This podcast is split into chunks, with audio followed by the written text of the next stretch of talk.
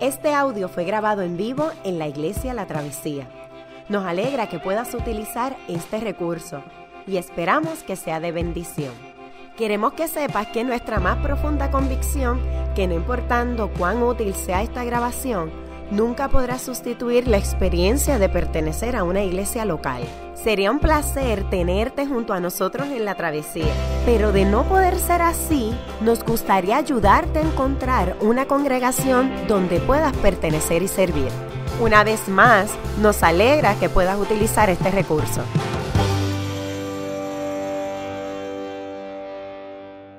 Estamos comenzando hoy una nueva serie de enseñanzas basadas en el libro de Éxodo, en el Antiguo Testamento, el segundo libro de la Biblia. Y, quiero inmediatamente dirigir su atención al texto que nos ocupa esta mañana, Éxodo capítulo 1.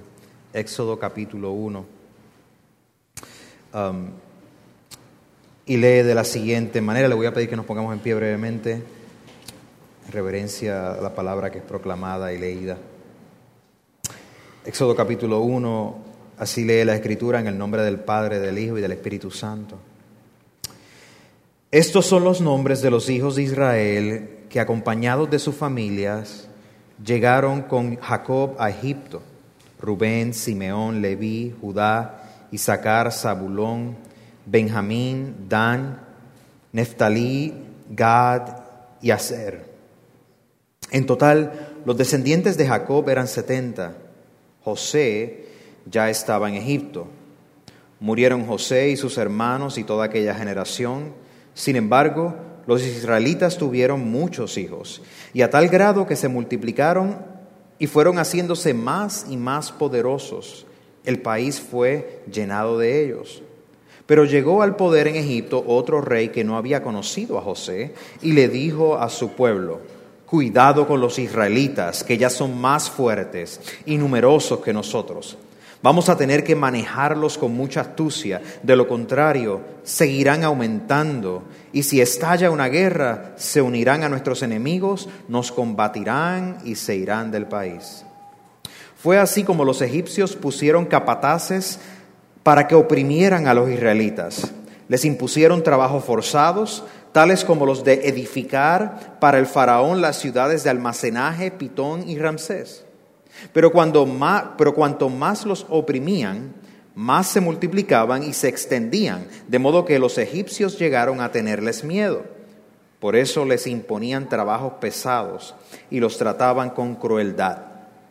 Les amargaban la vida obligándolos a hacer mezcla y ladrillos y todas las labores del campo. En todos los trabajos, los esclavos que los israelitas, los, trabajos que los de esclavos que los israelitas realizaban, los egipcios los trataban con crueldad.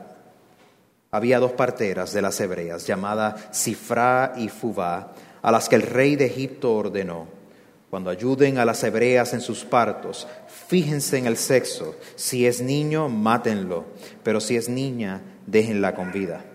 Sin embargo, las parteras temían a Dios, así que no siguieron las órdenes del rey de Egipto, sino que dejaron con vida a los varones. Entonces el rey de Egipto mandó a llamar a las parteras y les preguntó, ¿por qué han hecho esto? ¿Por qué han dejado con vida a los varones? Las parteras respondieron, ah, resulta que las hebreas no son como las egipcias, sino que están llenas de vida y dan a luz antes de que lleguemos. De este modo los israelitas se hicieron más fuertes y numerosos. Además, Dios trató muy bien a las parteras y por haberse mostrado temerosas de Dios, les les concedió tener muchos hijos. El faraón, por su parte, dio esta orden a todo su pueblo.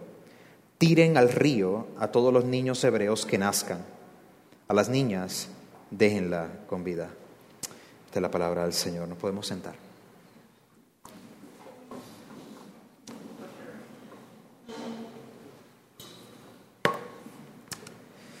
Si el temor hubiera prevalecido, si la intimidación hubiera prevalecido, nosotros no conoceríamos el nombre de Moisés hoy. Si Faraón el hombre posiblemente más poderoso del planeta en aquel momento, hubiera triunfado, la historia de la liberación del pueblo de Dios de la esclavitud nunca se hubiera contado. Si no fuera por un grupo de, mujeres que actuaron no con temor, sino con compasión y con gran valentía, la exterminación de este pueblo que acabamos de leer hubiera sido terrible, hubiera ocurrido. Cuando nosotros miramos al final del libro de Génesis, que es el primer libro de la Biblia, se nos narra la historia de Josué y su familia, cómo José fue vendido a la esclavitud, cómo sufrió un momento de desesperanza terrible, traicionado por la gente que él más amaba, cómo José se encuentra a sí mismo, solamente socorrido por Dios mismo, y por ese socorro Dios lo pone en favor dentro de los poderes políticos de Egipto. Él logra una gran posición de poder, probablemente era el número dos en Egipto. Era un intérprete de sueños, un gran diplomático. José inclusive ayuda a que los egipcios no se mueran de hambre ¿eh? cuando viene una gran hambruna, una famina. Y su familia y su, pueblo fueron, fueron eh, fueron premiados por su servicio. Eh, pero ahora, unos 500 años más tarde, llega un nuevo faraón que se le había olvidado acerca de la historia de José y de su familia y lo que José había hecho por Egipto en el momento de más necesidad. Después de todo, es el nuevo faraón. Los faraones no tienen que recordar nada, excepto afirmar que son las personas más poderosas del mundo. Así que en este capítulo, cuando comienza el libro de Éxodo, nosotros nos encontramos ante el trasfondo del recuento de la acción dramática de Dios para, para liberar al pueblo que en un momento tuvo gran favor ante esta gran nación. Eventualmente el resultado va a ser que el Dios va a liberar a los israelitas para que lo puedan adorar, para, para que puedan ser el pueblo que Dios quiere que ellos sean. Dios va a entrar en un pacto con ellos y con ellas los va a rescatar y va a establecer ese pacto en el monte Sinaí, como veremos más adelante en esta serie. Pero desde el principio, Éxodo ah, nos habla de que Dios no solamente quiere morar entre los israelitas, sino que Dios quiere forjar un nuevo pueblo a través del cual Él va a bendecir a todas las naciones, a todo el mundo. Aun cuando el faraón tiene todas las herramientas, todas las armas para establecer un programa para frustrar la vida de esta gente, y los planes de Dios. Si usted ha leído el Nuevo Testamento, se va a dar cuenta que el Éxodo, el libro de Éxodo, es sumamente importante para entender el Nuevo Testamento, es sumamente importante para, para, para entender ah, lo que está sucediendo en la persona de Jesús. Es sumamente importante porque es asumido por todo el Nuevo Testamento ese, ese tema de ser rescatados de la esclavitud. De hecho, el libro de Éxodo no solamente es importante para entender el Nuevo Testamento, sino también es importante para entender movimientos civiles en el siglo XX. El movimiento de derechos civiles en los Estados Unidos con Martin Luther King Jr. no hubiera sido posible si éste no se hubiera anclado su imaginación, su fe en el Dios que libera a los esclavos del Éxodo. Y Martin Luther King lo que estaba haciendo era también apuntando a esos primeros eh, personas que fueron eh, parte del sistema esclavista en los Estados Unidos de América, ya en el siglo XVIII y siglo XIX, que se arrimaron a las narrativas del Éxodo confesando de que Dios libera no solamente de cosas interiores, de nuestras luchas personales, Él libera literalmente a gente de la esclavitud. El movimiento para finalizar, para declarar ilegal la esclavitud moderna en Inglaterra, fue también inspirado por el Éxodo.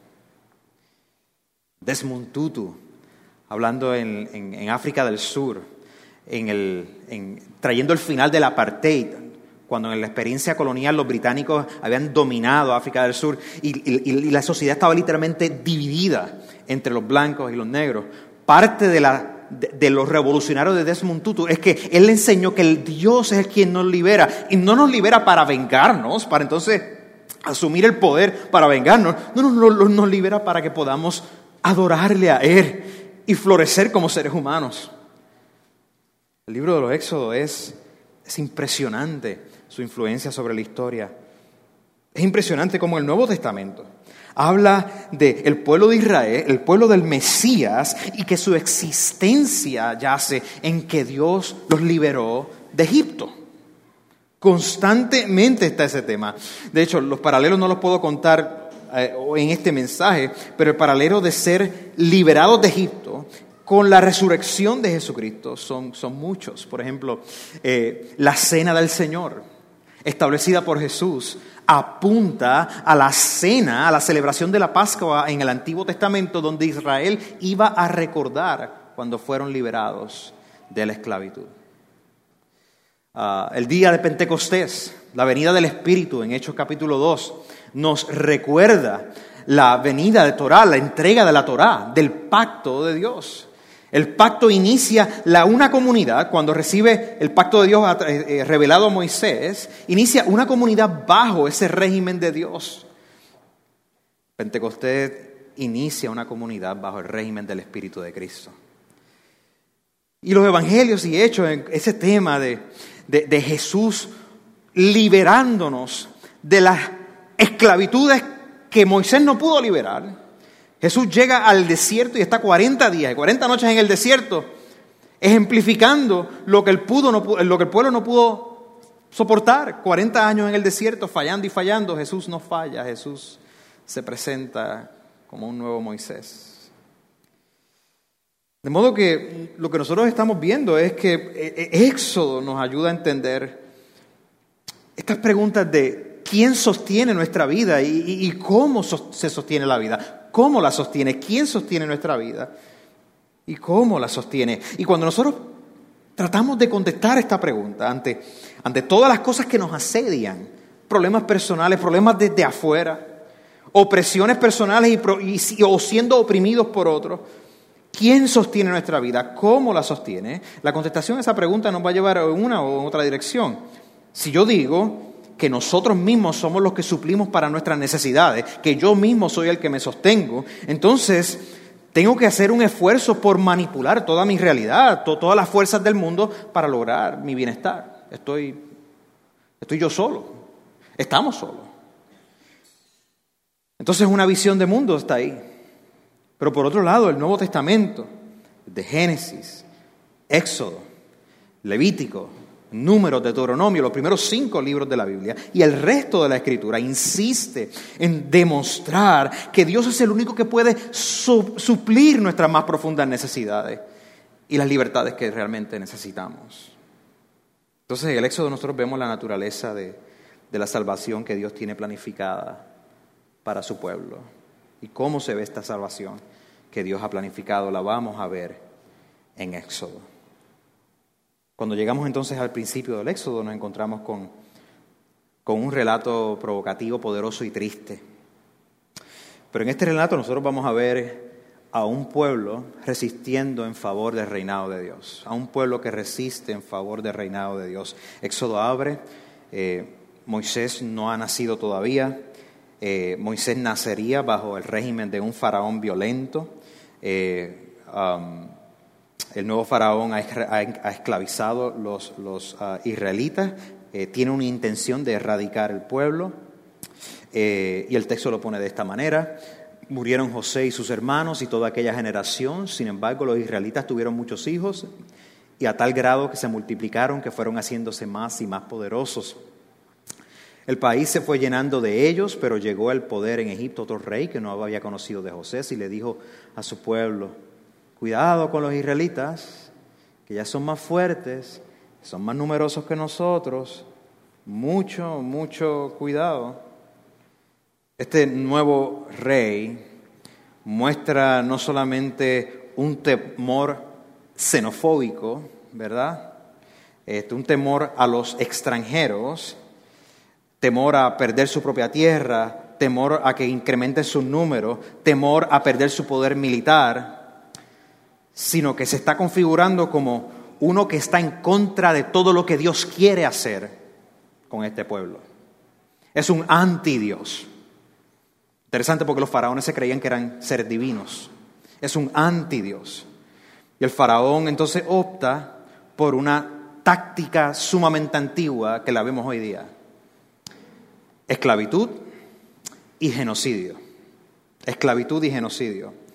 Dice la escritura, fue así como los egipcios pusieron capataces para que oprimieran a los israelitas, les impusieran trabajo forzado, tales como los de edificar para el faraón ciudades de almacenaje, en Pitón y Ramsés, dos ciudades clave en el imperio.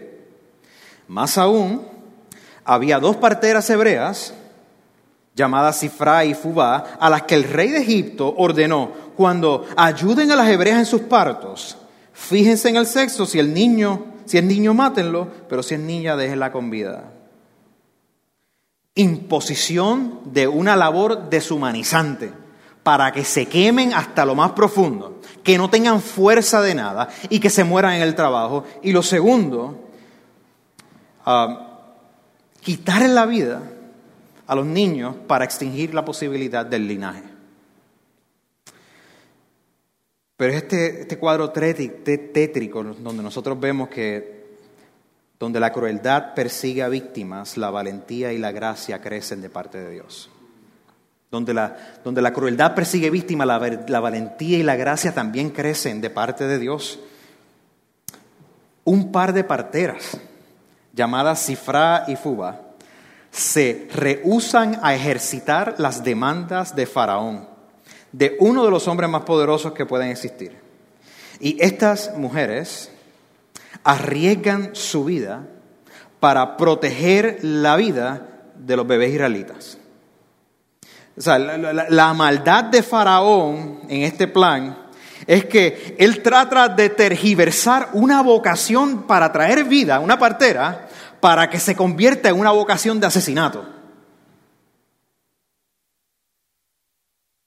Pero estas mujeres temen más a Dios que el castigo que Faraón, que el emperador le podría dar a ellos.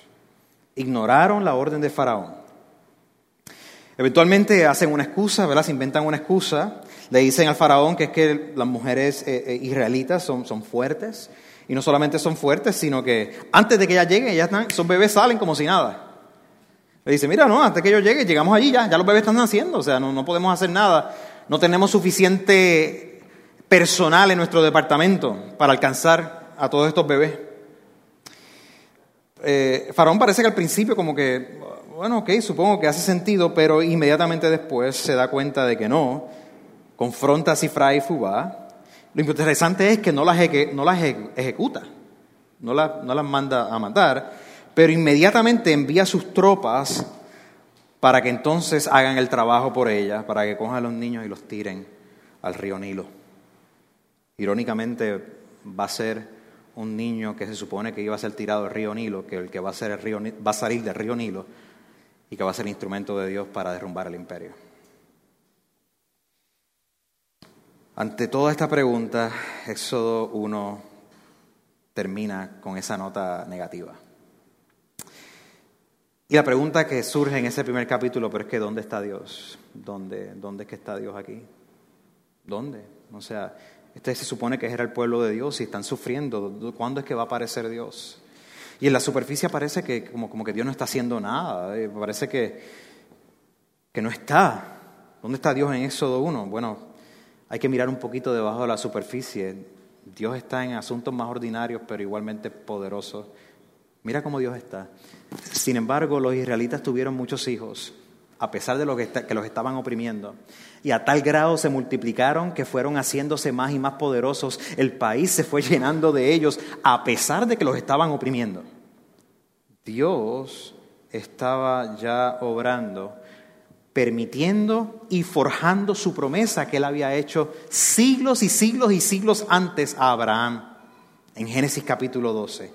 A Abraham, el padre de todos los pueblos judíos, de todo el pueblo judío, Dios le había dado esta promesa, no sé si te acuerdas, haré de ti una gran nación, te bendeciré, haré famoso tu nombre y serás una bendición en Génesis capítulo 12. Dios estaba obrando en la lucha cotidiana de la gente aún sin haber hecho milagros todavía.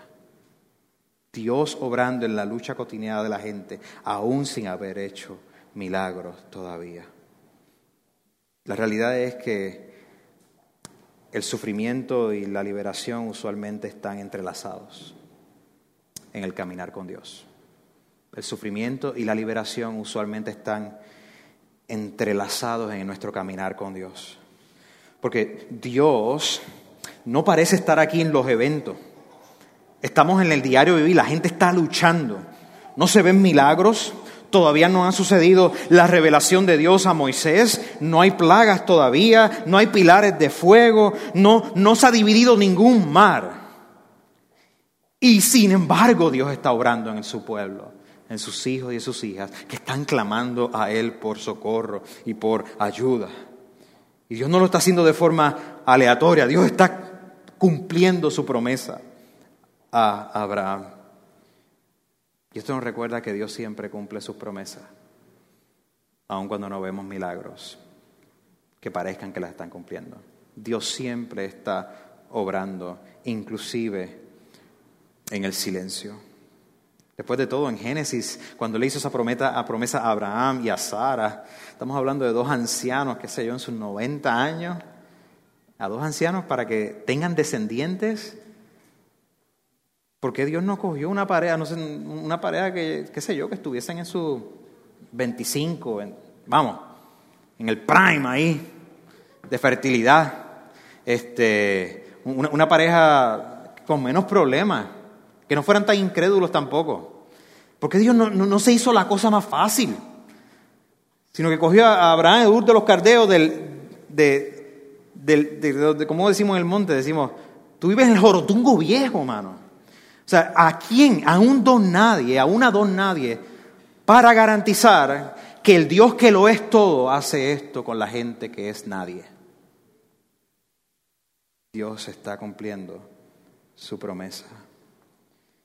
Así como Dios cubrió el vientre de Sara para comenzar a dar nacimiento a una nación, así está cubriendo el vientre de las veinteañeras que están dando a luz aquí en Egipto, con un conglomerado de gente y la gente creciendo. Todavía no hemos llegado ni a siquiera a Moisés y ya Dios está obrando poderosamente.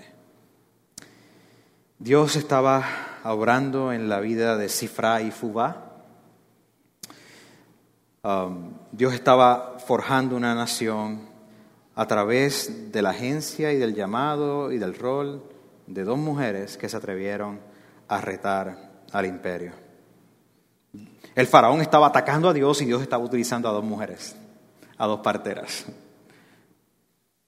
La oposición entonces que Egipto presenta para contra Dios es la posición que nosotros encontramos a través de toda la historia.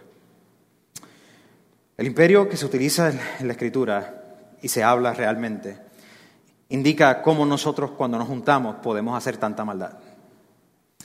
Lo vemos en imperios contemporáneos, lo vemos a través de la historia.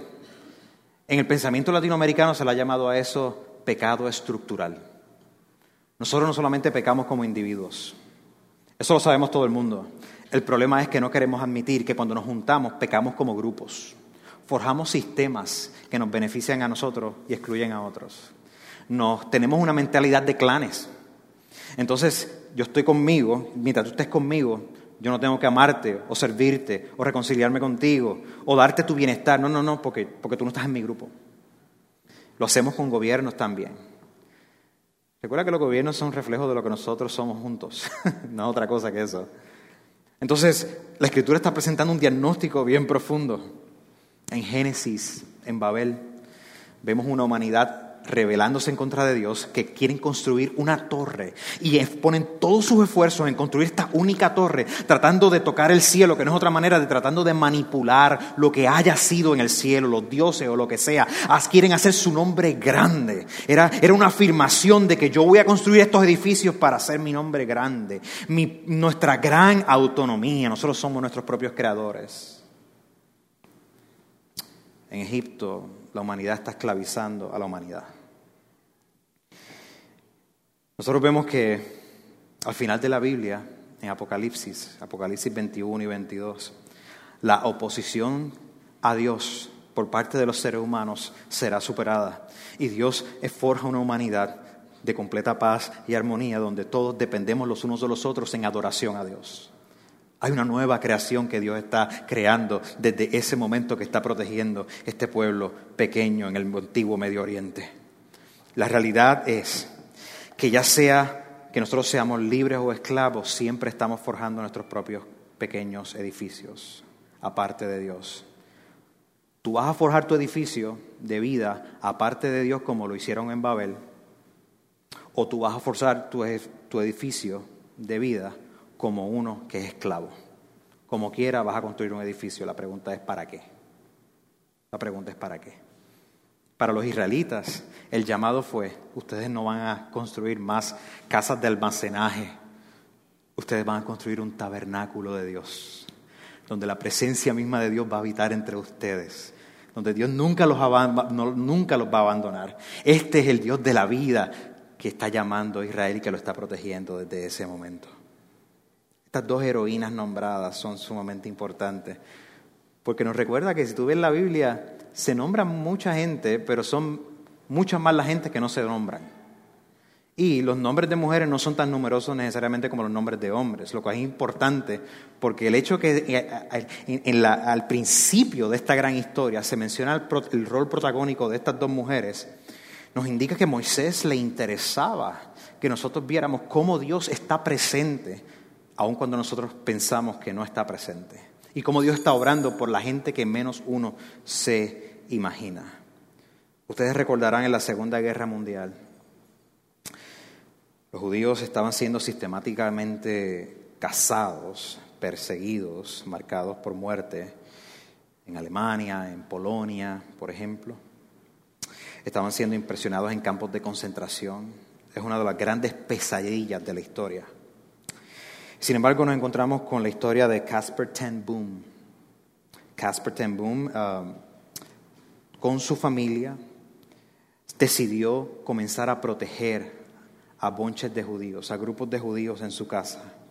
Casper ten Boom, holandés, Luego de hacer pasar un tiempo haciendo eso con sus hijos, sus cuatro hijos y un sobrino, eh, alguien los chotea, los arrestan eh, en la resistencia eh, subterránea en, en, Holanda y se calcula que ellos habían salvado a unos 800 judíos. Ahora ellos estaban enfrentando ellos mismos su muerte en campos de concentración nazi. Una de las hijas de Casper, Cory, Cory ten Boom, sobrevivió. Esta valiente mujer iría a inspirar a mucha, mucha, mucha gente con el mensaje del amor sacrificial por los más vulnerables, el amor del perdón y el perdón de Dios y la reconciliación que Él trae a la humanidad. Cory fue un ejemplo de aquellos que se atrevieron a arriesgar su vida por gente vulnerable. Parece que Moisés nos quiere recordar que en el momento de mayor vulnerabilidad de un pueblo pequeño que está creciendo, Dios utiliza a quien menos uno espera para servirle fielmente. Y Dios lo hizo sin hacer milagros portentosos. Te podrás imaginar lo que Dios está haciendo en medio nuestro, contigo y conmigo, cuando en la rutina del día, en la fidelidad semanal, en la lucha en la batalla por la fe, Dios está trabajando con nosotros en una vocación de ser testigos de su justicia, de su reconciliación. Es una batalla por la fe, es una batalla por amar a Dios. Y Dios, aunque no hayan milagros portentosos, está orando, está bregando contigo y está bregando conmigo. Cuando nosotros miramos al Éxodo, nosotros vemos que, que es cierto, muchas veces oramos y no sentimos la presencia de Dios, no sentimos que Dios nos está contestando, pero hay gracia suficiente para que tú y yo sigamos orando y dependiendo del Dios de la vida. Miramos al éxodo, al éxodo, con esperanza desde la perspectiva de aquellos que han recibido al Mesías de Dios, a aquel que Moisés hubiera saltado de alegría y que anhelaba que viniera un redentor para el pueblo. Miramos al éxodo mirando que Dios aniquila nuestras opresiones. El éxodo nos recuerda la importancia y el anhelo de que Dios mismo se encarnara. Jesús de Nazaret, el Mesías de Dios, no fue el plan B. Es lo que Dios siempre ha estado haciendo. Dios se mete en su pueblo para sostenerlo y para liberarlo.